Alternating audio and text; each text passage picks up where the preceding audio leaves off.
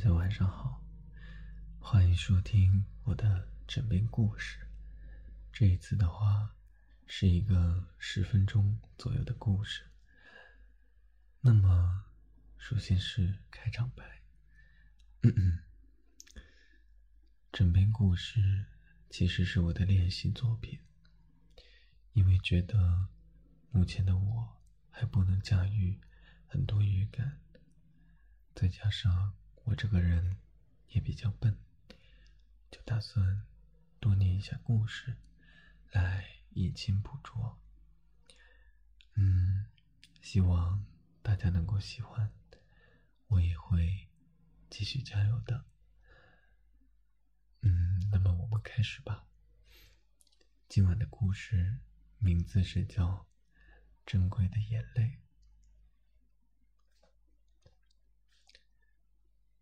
在很久很久以前，有一个国王，他把他的国家治理的非常好。国家不大，但百姓们丰衣足食，安居乐业，十分幸福。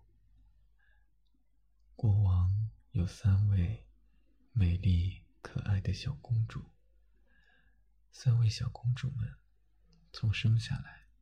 就具有一种神奇的魔力。当他们哭泣的时候，落下的眼泪会化作一颗颗晶莹剔透的钻石，价值连城。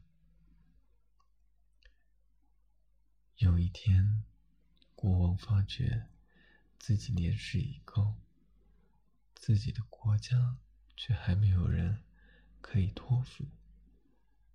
公主们也没人照顾，于是他昭告天下：众所周知，我有三位公主，她们每个人都拥有举世无双的美貌，而且她们的眼泪可以化作昂贵的钻石。一个月后。我将为他们召集所有的优秀的男人，让他们挑选自己心仪的丈夫。被选出的人将有机会继承我的国家和财富。一个月后，国王的城堡里挤满了来自世界各地的。王子、骑士和富豪之子，一个个都是英俊潇洒、气宇不凡。他们自信满满的围在王宫里，等待公主们的到来。正午的时候，国王带着他的三位公主们。来到宫殿，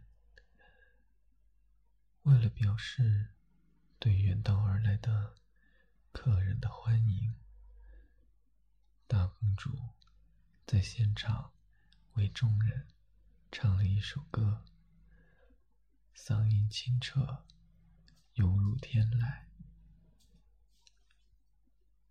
二公主在现场为众人跳了一支舞。步伐轻盈，身段美妙，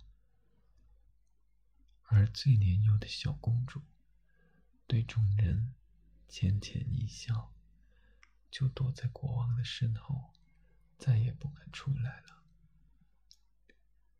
国王尴尬的解释道：“请大家不要介意，小公主自从生下来后。”就没有说过话，而且很怕生人。为了博取公主们的青睐，大家纷纷展示了自己的长处，有的当场写诗作画送给大公主，有的为二公主表演剑法和马术。有的拿出世间少有的珍奇异宝，献给小公主。大公主和二公主都很开心，也渐渐有了自己的决定。只有小公主静静的，依然躲在国王的身后。大公主最后选择了一个王子，那个英俊的王子对她许诺说，会为她征服全世界，在每座城堡上刻下他的名字。而公主最后选择了富豪之子。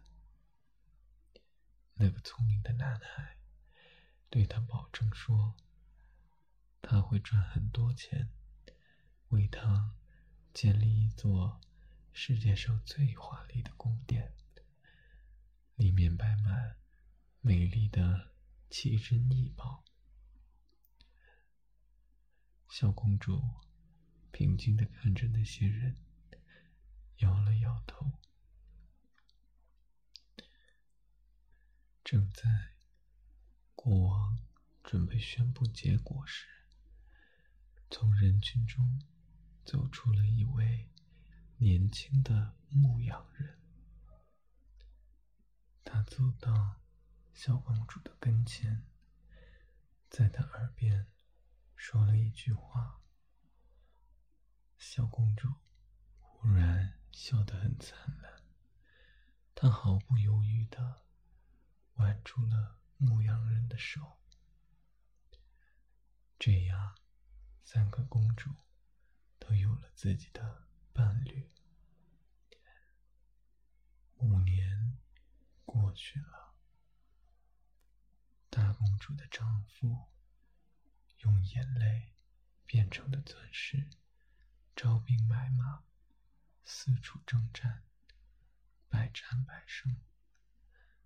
每一座被他征服的城堡上，真的全都刻上了大公主的名字。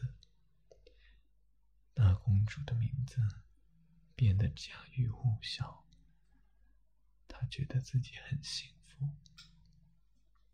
而公主的丈夫用眼泪。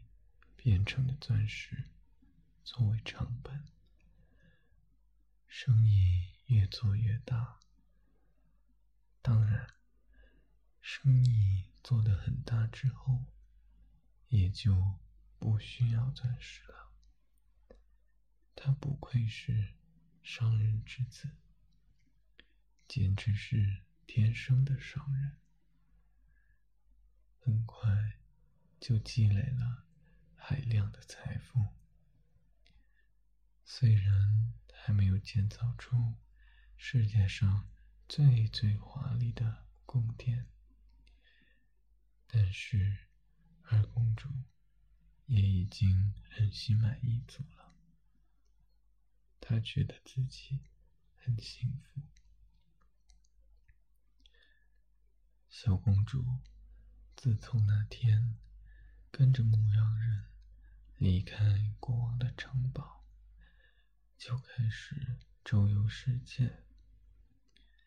后来，他们找到一个山清水秀的世外桃源，就定居下来了。牧羊人花了半个月的时间，用木头和稻草搭建了一个大房子。又做了很多家具。他们在房子的后面种了很多蔬菜，在菜地的周围亲手做了一排蓝山。小公主把她见到的好看的花都移植到了自己的小花园里。虽然不知道这些小野花叫什么名字，可每天看到他们，就会很开心。傍晚的时候，他们就会坐在湖边钓鱼，或者数星星。他们一直很穷，但是他们生活的非常开心。小公主渐渐开口说话，她只对牧羊人一个人说，什么都说。天上的云彩啊，河里的鱼啊，树上的鸟窝呀，头上的蝴蝶呀，一天到晚叽叽喳喳说个不停。牧羊人常常坐在湖边，安静的听他讲故事，一直到小公主讲呀讲呀，讲得累的睡着了，然后把她抱回房间里。接下来。国王病危，他派人找回了三个公主和他们的丈夫。他很惊讶的发现，小公主夫妇穿着干净整齐却打满补丁的衣服。他好奇，他们为什么这么贫穷？要知道，小公主随便一滴眼泪，就足够买一家衣服店。牧羊人说：“因为我从来不让她哭泣。”国王立刻决定把王位传给了牧羊人。也许每个人对于幸福都有自己的理解，答案从来不是唯一的。但是，只有牧羊人懂得什么是珍惜。国王问小公主：“当年牧羊人跟你说了什么话？”小公主说：“他在我耳边说，其实你的眼泪可以化作最昂贵的钻石，但我宁愿贫困潦倒一生，也不许你哭。最珍贵的眼泪，不是能化作钻石的眼泪。”而是不会落下的眼泪，因为珍惜你的人不会让你哭。我没法承诺能给你太多东西，因为未来不确定，因为我们不确定。但我会告诉你。我不许你哭，